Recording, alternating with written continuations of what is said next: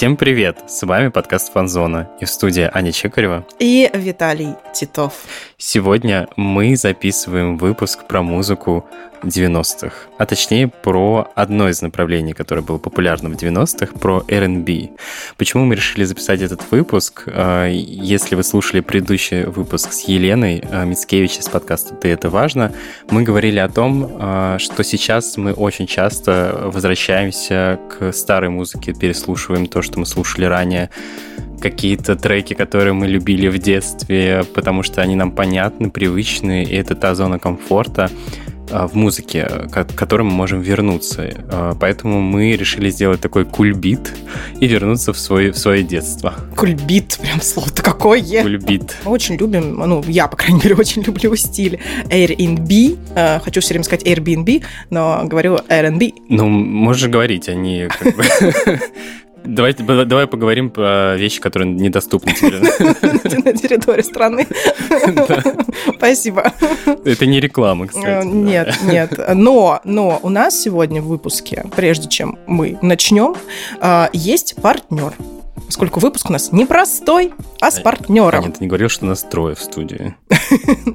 Да, у нас есть. У нас такие отношения. Да, у нас такие, у нас такие отношения. И это на самом деле не просто партнер, это сервис, который я обожаю. Но прежде чем э, я про него расскажу, э, есть внезапная история. Ну, ты знаешь мое включение с внезапными историями. Э, я была на выходных на свидании, и парень там мне как раз сказал, что он вообще не дарит никогда девушкам ни цветы, ни подарки, и вообще считает, что это как бы так себе. Никогда? Нет. Вот. Он говорит, что ну я там Давай скажем его имя. И полетят ножи. И полетели ножи. И, э, но это не про эту певицу мы сегодня будем говорить. Вот. А я подарки обожаю.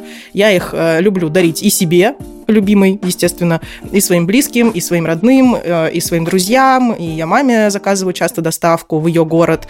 И я даже приучила папу из Израиля высылать мне с доставкой цветы сюда, в Москву.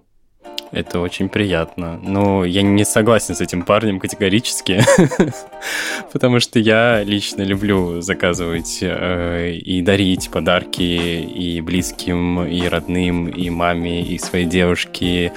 И мне кажется, что это такой приятный, приятный жест, который можно сделать. И вот сегодня наш партнер, о котором хотел сказать ты, но говорю я. Как обычно. Как раз приложение и классный маркетплейс FlowWow. А, и он может в этом помочь. На FlowWow можно сказать цветы, подарки, десерты, живые растения, даже косметику себе, я могу заказать себе э, и своим близким э, с быстрой доставкой по, почти в тысячи э, городов по всему миру. А еще магазин присылает фото заказа до отправки, и эта опция мне очень нравится, потому что мне важно, чтобы все было красиво. Я лично падок на упаковке.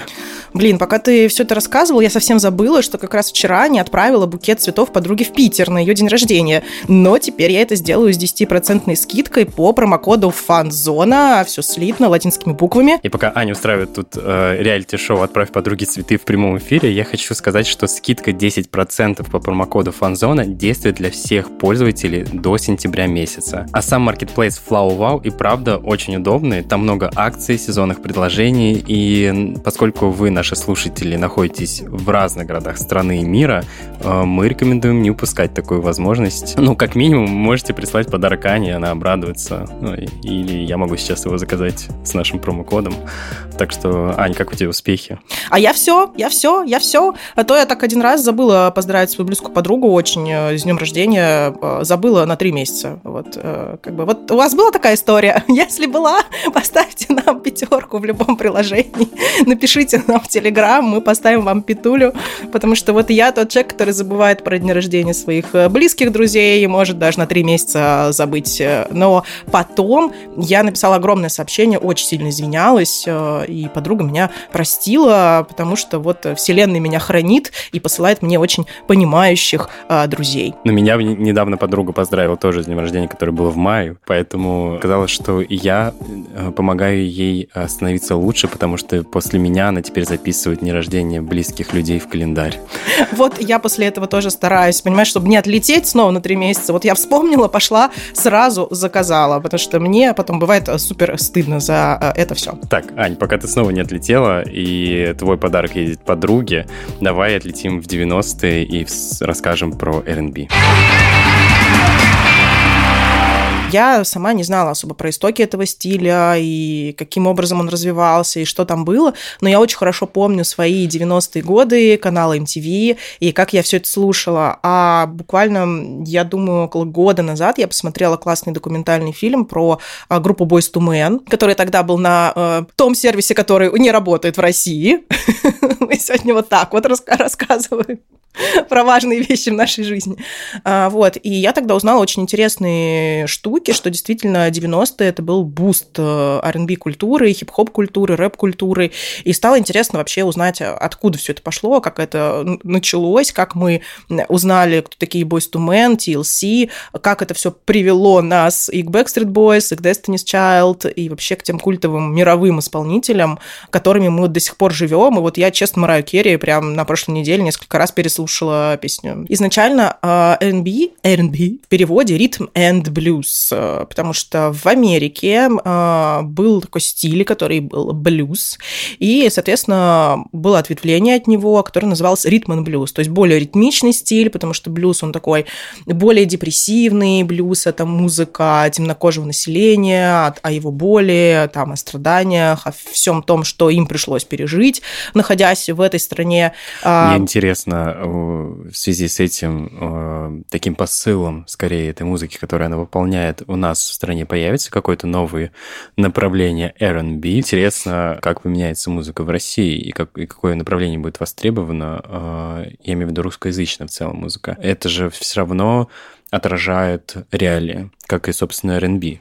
Да, конечно. Вообще вся ну, музыкальная культура, я бы даже сказала, вообще вся музыкальная культура американская 20 века, да и, наверное, 21 века, это отражение культуры общества, то есть того, что было в обществе, того, что... И, в принципе, вся вот эта вот андерграундная история, потому что что блюз, что джаз, что ритм блюз, что хип-хоп, что рэп, это все андерграундная культура, то есть которая изначально не была массовой, а потом стала внезапно массовой, да, если если мы под массовой культурой подразумеваем поп-культуру, э, который, с которой все понятно, про которую мы рассказываем, мне кажется, уже второй год. Эм, кстати, да, у нас тут два года внезапно э, нашему подкасту. Виталий, ты знал об этом? Да, я знал. У тебя в календарике отмечено, да? Да, потому что я не забываю про дни рождения важных и близких мне людей Блин. и программ. А я вот только вспомнила опять. Конец, конец июня Аня вспомнила, что в мае было два года нашему подкасту. А, да, и мы как раз вот год назад делали ивент, посвященный нашему году, у нас был год, годик, а в этом году мы вот, наверное, будем радовать вас новыми выпусками, и это уже как бы праздник на самом-то деле. Вот, поэтому просто хочется сделать такую мини-вставку, мини-вброс и поблагодарить вас всех за то, что вы нас слушаете. И вот два года мы с вами, вы с нами, и вот э, преодолев рубеж двухлетний, мы вот записываем как раз этот вот новый выпуск. Да, ну, спасибо вот. вам.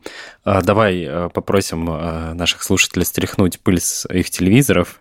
Да, и включить, э, вернуться, собственно, в прошлое и включить э, старый MTV, в том числе, который э, рассказывал об истории ритм блюза. Да, и как раз-таки вот история ритм блюза. А, это все начиналось в 40-х годах, то есть это была такая андерграундная культура, и несмотря на то, что вот сокращение R&B, да, ритм блюз, оно как раз производит все ассоциации вот с блюзом, с музыкой, которая была в середине 20 века, а, то эта аббревиатура до сих пор используется для определения, ну, скажем так, нового стиля именно афроамериканской музыки. То есть вот R&B – это такой исконный стиль темнокожего населения США, вот так скажем.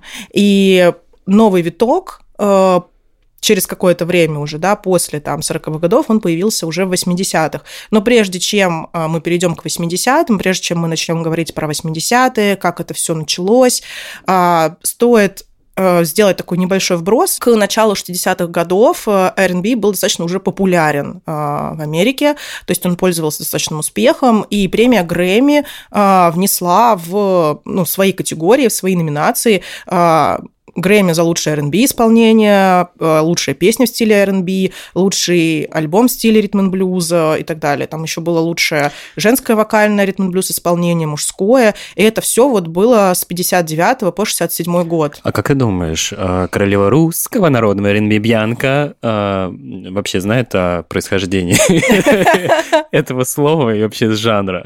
Я думаю, она в курсе, да, я думаю, она в курсе. Но вообще, я тут пока искала информацию к этому выпуску, нашла топ альбомов э, R&B, э, как современных, так и западных, на каком-то сайте там по прослушиваниям, и альбом Бьянки там был в топ-20. Ну, такой вот старый альбом, но тем не менее, да. А, и, соответственно, в 60-х годах э, R&B трансформировался в новый жанр, это был больше соул, а, и мы, конечно это же... моя любимая. Да, и, и, и, и ты знаешь, ты знаешь, конечно же, этих всех исполнителей, и я думаю, ты тоже свой топ назовешь в этом. А, то есть как бы, как это, держим логику, ребята, держим логику. Вот был блюз, потом появился ритм блюз.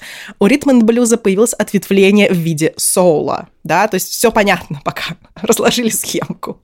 Потому что если бы не эти жанры, навряд ли бы появилась бы Адель. Это точно. Есть несколько версий, откуда появился соул. То есть, вроде как сначала это, ну, была версия, что это такая смесь госпела и ритм блюза, и из-за этого пошло это ответвление. А по другой версии появление соула связано именно с тем, что а, R&B начал коммерциализироваться, и соул как бы был более коммерческий вариант ритм блюза, который можно было записывать, который был более динамичный, такой более такой вот, знаешь, чтобы голос показать максимально. И э, у истоков этого жанра стоял такой певец-исполнитель, музыкант Сэм Кук, который дальше получил э, титул короля соло, и это было вполне заслуженно. А, и именно Э, Кук, он повлиял на становление таких популярных артистов, как Стиви Уандер, а, он открыл Арету Франклин а, и, соответственно, записал очень много классных альбомов в качестве продюсера. Кстати, твой любимый Отис Рейдинг тоже был представителем жанра ритм блюз и соул. Да, э, Отиса Рейдинга я безумно люблю, и я, по-моему, даже рассказывал как-то в одном из выпусков, что первый раз, когда я его услышал, это, наверное, один из тех исполнителей, а, при прослушивании песен которого я э, начал плакать. И я не понял, как это произошло, я не понял, как он это делает, как, как он извлекает эти звуки. Но, наверное, если бы я жил в то время, когда Отис Рейтинг давал концерты, э, я думаю, что я был бы в первых рядах э, и был бы его фанатом, потому что это очень впечатляет. Он действительно повлиял на этот жанр, и э, как э, его сделал популярно, коммерчески успешно. Ну, помимо Отиса Рейдинга, я, например, еще обожаю Стиви Уандера, который тоже прекрасный, потрясающий исполнитель. У меня тоже есть несколько его песен, и он какой-то такой супер позитивный. Вот я люблю его песни за тот позитив, который он в них э, дает. Но на самом деле там было много исполнителей, была и даже Даяна Росс, Марвин Гей. В 70-х годах это все стало немножко сходить на нет, а, потому что, ну, во-первых, было диско, э, который был супер популярно в тот период. Во-вторых, начал зарождаться хип-хоп. А, как вот эта часть андерграундной а, культуры. А, и к началу уже 80-х годов, когда диско стало снова как бы претерпевать упадок, э, и привычное понятие R&B, оно стало получать такое иное звучание, иное значение, и теперь этот термин стал больше ассоциироваться с поп-музыкой, э, которая стала вот одним из лидирующих направлений э, благодаря в том числе Майклу Джексону, который начал записывать песни, и поэтому к привычной аббревиатуре R&B стали добавлять слово contemporary, то есть современный R&B. И таким образом вот это вот весь ход истории поменялся в 80-х, и поэтому к концу 80-х мы увидели невероятный рост этого направления, уже как такого современного R&B, и вот все наши 90-е и начало нулевых — это чисто вот э, современный R&B. И да, Бейонсе, привет тебе! Crazy in love. Э, это тоже, да, вот э, современный, R&B считается. Если мы будем делить это все на стили и жанры. Ну, я думаю, что в первую очередь, э, как мы уже говорили здесь, в начале 90-х очень большую роль, помимо Майкла Джексона, сыграл сам MTV, а, Уилл Смит, кстати, который вообще зачитывал рэп в начале своей карьеры. На самом деле тоже это интересная очень история, потому что Уилл Смит, он начинал свою карьеру как актер, и он снялся в сериале сначала, но в этом сериале, насколько я помню, а, может быть, я сейчас э, не права, но а, он, у него была какая-то заглавная песня или саундтрек, который он исполнял в этом сериале, он там играл такого пацана прикольного. Этот сериал стал супер успешным, и он начал записывать треки под этот сериал именно. Эти треки тоже стали очень популярными, их стали крутить на MTV, и после этого Уилл Смит стал такой иконой э, хип-хоп, R&B, стиля, культуры, и вот это все. И как раз в 88 году группа Boys to Men, которая только появилась, а, они поехали на фестиваль, где должны были увидеть Уилла Смита, который отбирал артистов, и они хотели вот на этом фестивале показать Уиллу Смиту, что вот смотри, Уилл, мы такие классные, возьми нас. Но в итоге их увидел другой продюсер. Второй этап взаимодействия ритм блюза с хип-хопом, это как раз, ну, примерно с 93 по 98 когда были такие рэп-исполнители, как Puff Daddy, который потом стал P. Diddy, а, когда а, стали появляться именно лейблы, которые связаны с хип-хоп-культурой, с рэп-культурой, и как раз вот это обозначило более как бы тесное сближение хип-хопа и R&B, и вот середины 90-х а, это как раз вот когда стали появляться куски песен таких вот, знаешь, э, хип-хоп э, стиля в R&B музыке. И уже к концу 90-х, к началу нулевых мы уже увидели Ашера, который стал фитовать с рэперами и так далее. То есть все, это уже включение произошло. И это даже называют период такой, знаешь, хип-хоп соула.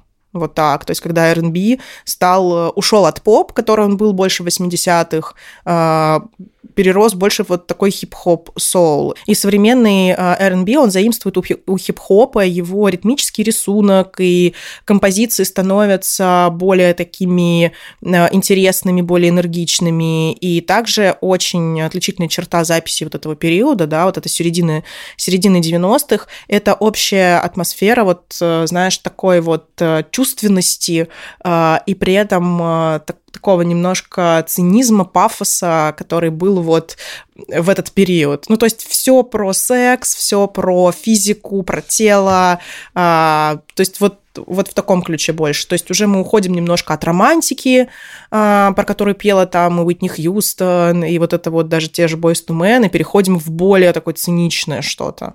Ну, мне кажется, это отражение времени в том числе, потому что 90-е в целом были про откровения после сексуальной революции, а, уже отходят а, от истоков и каких-то проблем и отражения я имею в виду какие-то социальных проблем, хотя в том числе они там присутствовали, но больше такое, больше в сторону поп-культуры, мне кажется, было направление.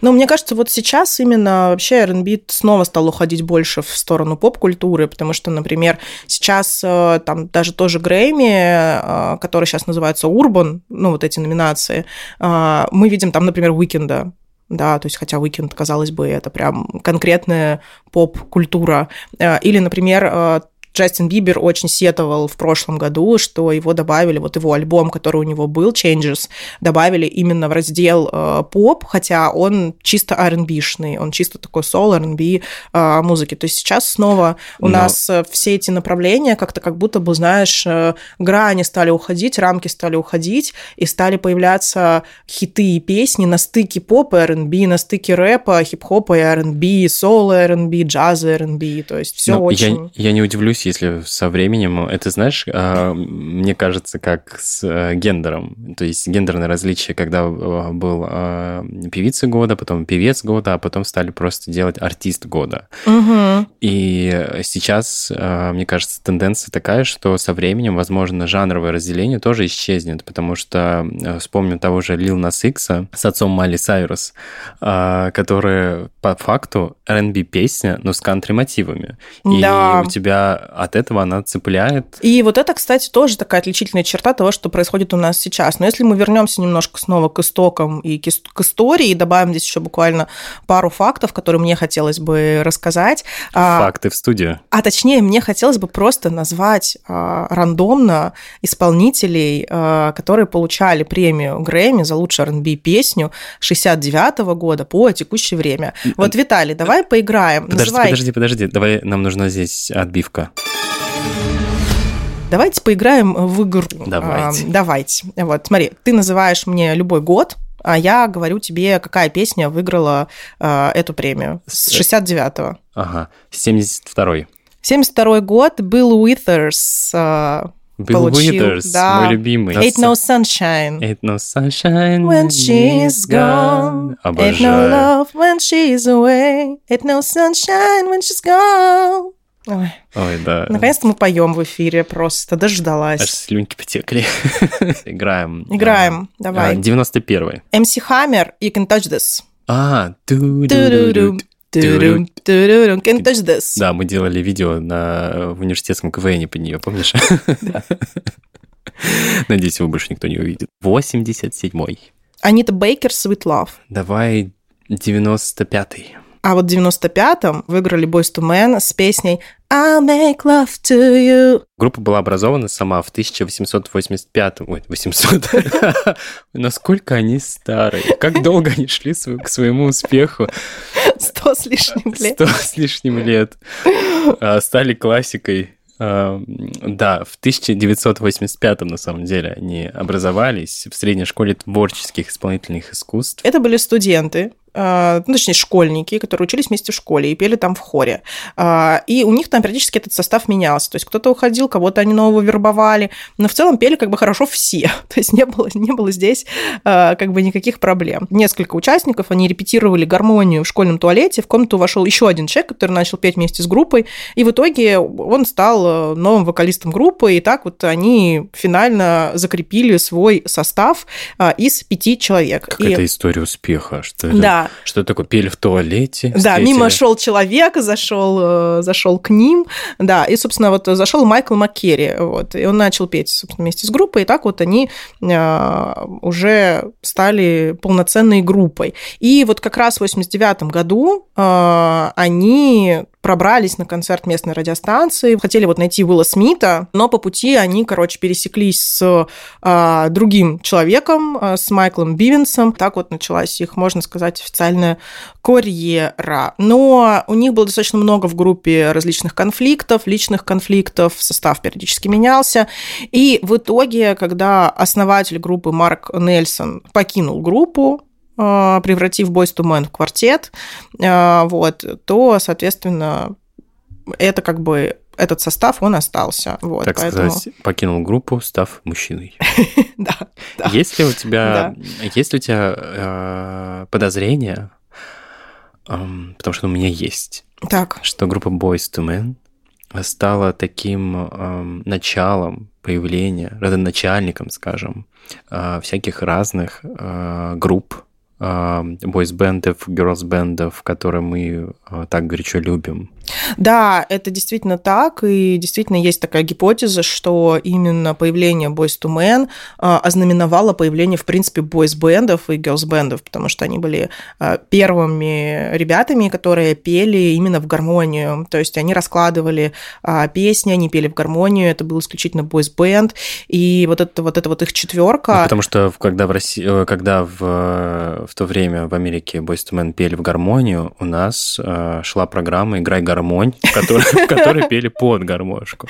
Да, а вот они как бы пели, пели в гармонию. И э, вот эти их сладкие голоса, сладкие песни, они попали в душу, в сердечко слушателям, потому что что песня э, End of Road, что песня I'll Make Love to You, они э, побили рекорд в тот момент в чарте билборда, и э, там сначала был 14-недельный рекорд, э, потом следующая песня его тоже побила, и, соответственно, еще у них была совместная песня с Марай Керри, которая тоже побила все возможные рекорды и осталась в чарте на первом месте билборда. Очень долго она была на первом месте в чарте. И ее побили, по-моему, насколько я помню, только несколько лет назад, то ли Билли Алиш, то ли The Weeknd. После э, Boys to Men началось появление и Backstreet Boys, и NSYNC. В 93-м, как раз и в 95-м годах группа получила Грэмми за лучшую R&B песню, за лучшее R&B исполнение.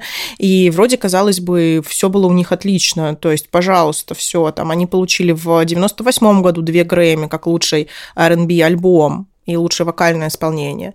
И казалось, ну все, вот, ребята, как бы у вас э, все впереди, а, потому что они только, ну, в начале 90-х по факту начали записывать свои песни культовые и стали вот такими мега популярными исполнителями, а мы помним, что в 87-м они еще в школе учились, да, то есть как бы вот такой вот скачок у ребят произошел там за 5-6 лет, да, то есть кто-то университет закончил, а ребят как бы в чарте билборда 14 недель держатся. Группа перестала быть востребованной в конце 90-х, потому что на смену э, Boys to Men пришли Backstreet Boys, а потом пришли NSYNC, и стали брать вот, этот вот, э, вот эту вот историю темнокожих парней, уже перекладывать на э, светлокожих парней, вот так я это скажу, э, и перекладывать на более такую попсовую музыку. Помимо Boys to Men, которые, ну, мы про них прям так подробно рассказали, потому что э, это действительно были одни из родоначальников и, и тех, кого мы слушаем, до сих пор мы слушаем эти песни. В 92 году свой первый альбом выпустили группа, выпустила группа TLC, это были, если мы говорим про мужские бойс-бенды, то первым здесь были Boys to Men. А среди женских успешных girls-бендов, наверное, вот э, первой такой культовой группой была именно группа TLC. Помнишь эти интересные клипы, которые мы смотрели? Да, я помню. No Scrubs? Да, да, да. No, I don't want no scrub. Scrub is a got a gig and no love from me. Backing up the passenger sign and the best dreams try. Try to holler at me. Да, I don't да. want no scrub, scrub is a got... Да, вот это я. Я обожала эту песню, честно, я обожала. Мне казалось всегда, что эта песня была там типа году в 95-м записана. Но оказалось, что их самый успешный альбом и самый крутой это был 99-й год. Это альбом Fan Mail, и там и No Scrubs, там и песня Unpretty, которая тоже крутилась на MTV, и там как раз вот был клип про девушку, которая там заклеивала плакатами красавец, там свою э, стену и пыталась похудеть, и вот это вот все. Как раз тогда вот э, появились первые пластические операции, э, и песня была в том числе и про это. А, и мне казалось, что это было сильно раньше, но оказалось, нет, это был 90, 99 год. Ну, может быть, синглом она вышла раньше, но вот сам альбом был 99 -го года. А до этого у них было еще несколько альбомов, у них было альбомы в 92-м, в 94 году, то есть они очень активно развивались именно в 90-е. Но также к концу 90-х, начале нулевых, у них там умерла одна из э, солисток. Ой. И для группы это было очень серьезным, сложным потрясением. И в итоге после 2002 они перестали записываться. И до сих пор вот не то чтобы что-то про эту группу слышно. Мы уже говорили в контексте как раз-таки Бритни Спирс, что песня а, One More Time должна была изначально петь группы TLC. И они отказались э, в связи с тем, что строчка Hit Me Baby тогда воспринималась как абьюз Э, физически, и точно эта песня не будет встречена очень положительно в Америке, поэтому группа отказалась от ее исполнения, а, и песня ушла. Юной певице Бритни Спирс, так мы приобрели Бритни.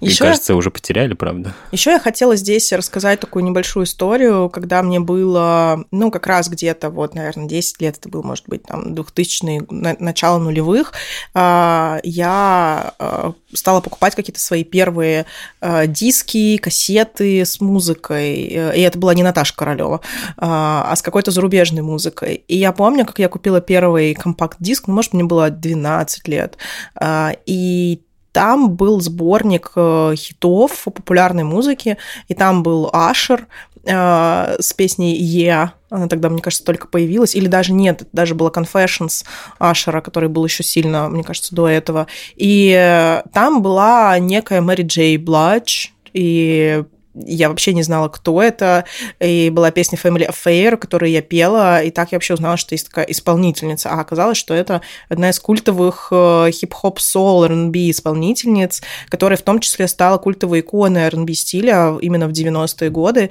и ее как раз начал продюсировать Пав Дэдди, и она начала именно штурмовать хит-парады вот где-то 91-92 год. И она как раз миксовала рэп, хип-хоп и R&B соул в одном флаконе.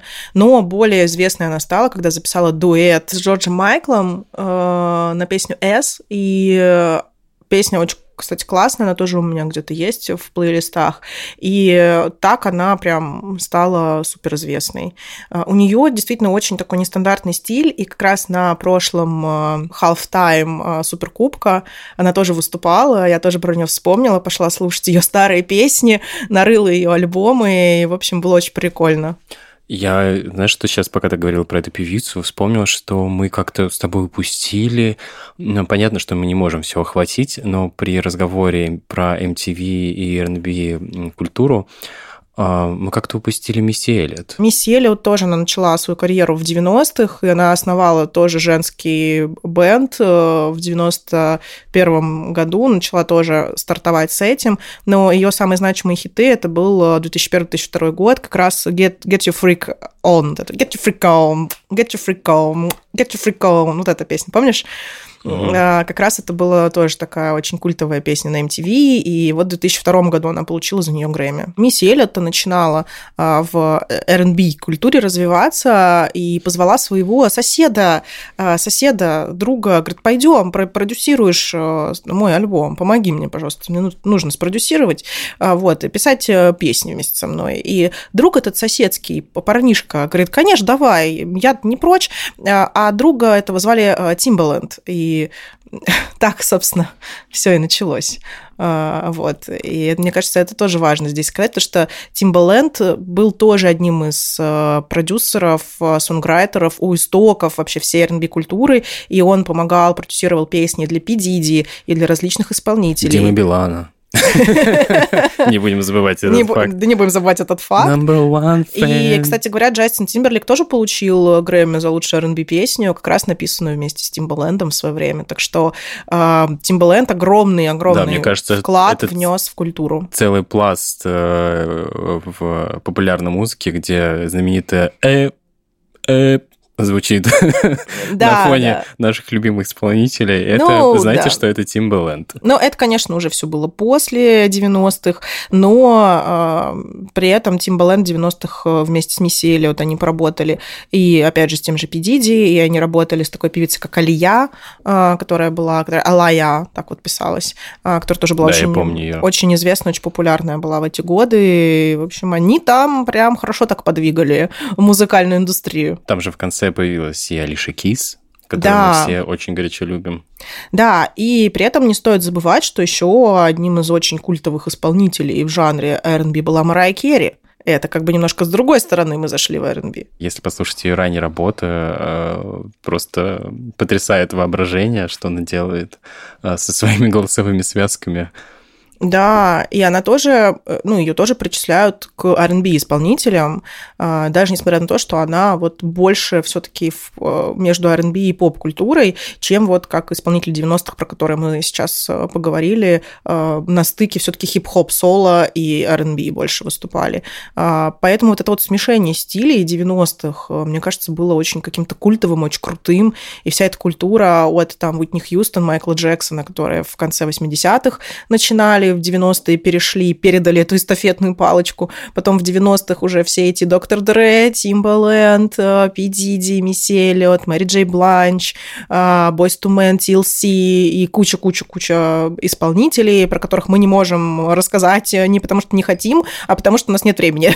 И это все привело к тому, что, например, появилась группа Destiny's Child в 90-е годы. I'm a survivor. I'm not gon' give up. I'm not gon' stop. I'm no inferno, I'm a survivor, I'm gonna make it. Да, вот это вот. Хочется переслушать.